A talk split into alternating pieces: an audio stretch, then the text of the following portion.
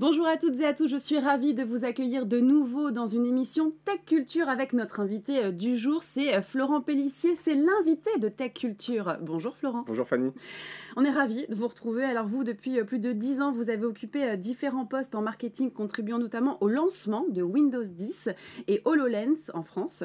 Vous êtes passionné d'innovation, vous mettez votre expertise au profit de l'écosystème partenaire de Microsoft France depuis 2019 et en 2022, vous devenez directeur des partenariats Startup et ISV. C'est bien ça. On va parler de la mission de Microsoft qui est la suivante. Attention, je vais parler en anglais.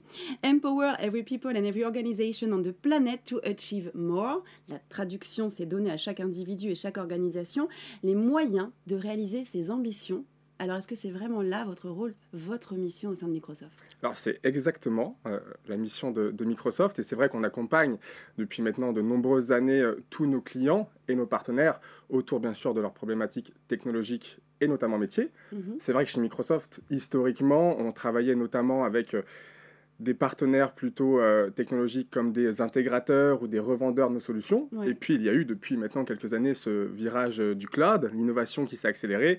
Et du coup, on a aussi mis l'emphase sur l'accompagnement qu'on pouvait apporter aux startups et aux ISV qui sont en fait les éditeurs de logiciels. Et pourquoi ce virage alors justement?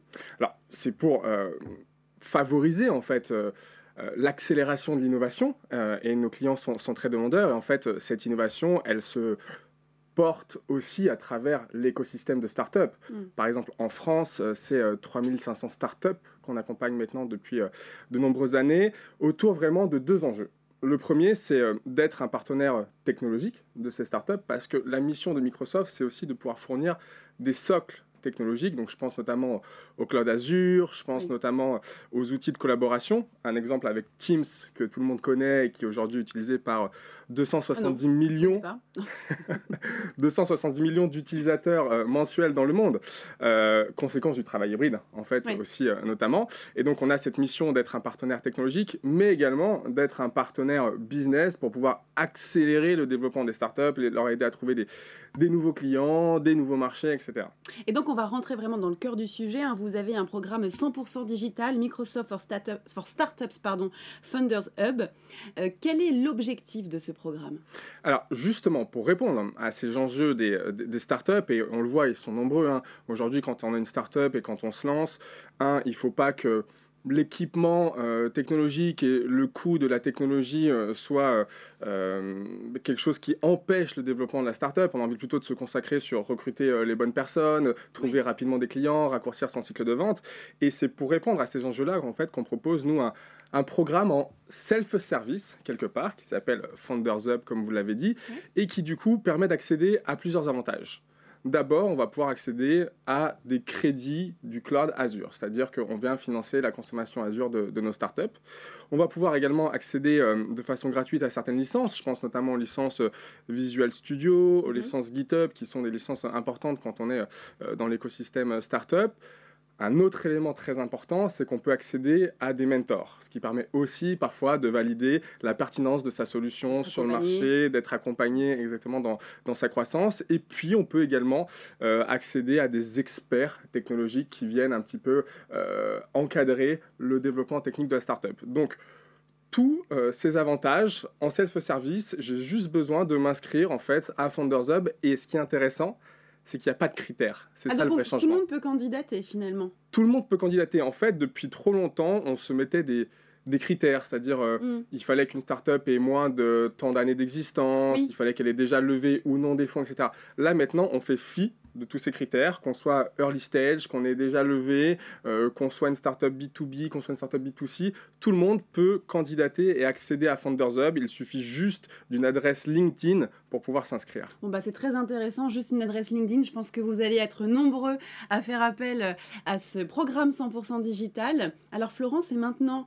leur temps attendu de notre question sans filtre. Cette question, pourquoi une startup devrait choisir Microsoft comme partenaire technologique? Alors, en fait, elle ne devrait pas. Elle ne devrait pas juste nous choisir comme un partenaire technologique, mais comme je le disais, comme un partenaire à la fois technologique et business. Mhm. Technologique parce qu'on va avoir des, des solutions, et je pense notamment à Teams, où aujourd'hui il y a un nombre important de startups qui, après euh, deux ans de période Covid se sont penchés sur des solutions pour répondre aux enjeux du travail hybride chez les clients. Typiquement, pouvoir intégrer ces solutions-là de travail hybride avec Teams, ça apporte une vraie plus-value hein, aux startups.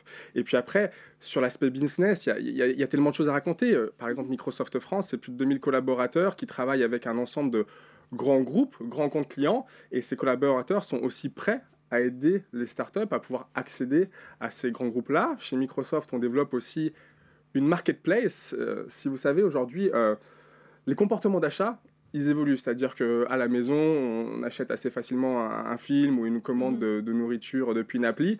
Et ben, dans le milieu B2B, on veut aussi avoir cette facilité-là. Et c'est pour ça que Microsoft et les, grosses, les gros autres acteurs de la tech proposent des marketplaces.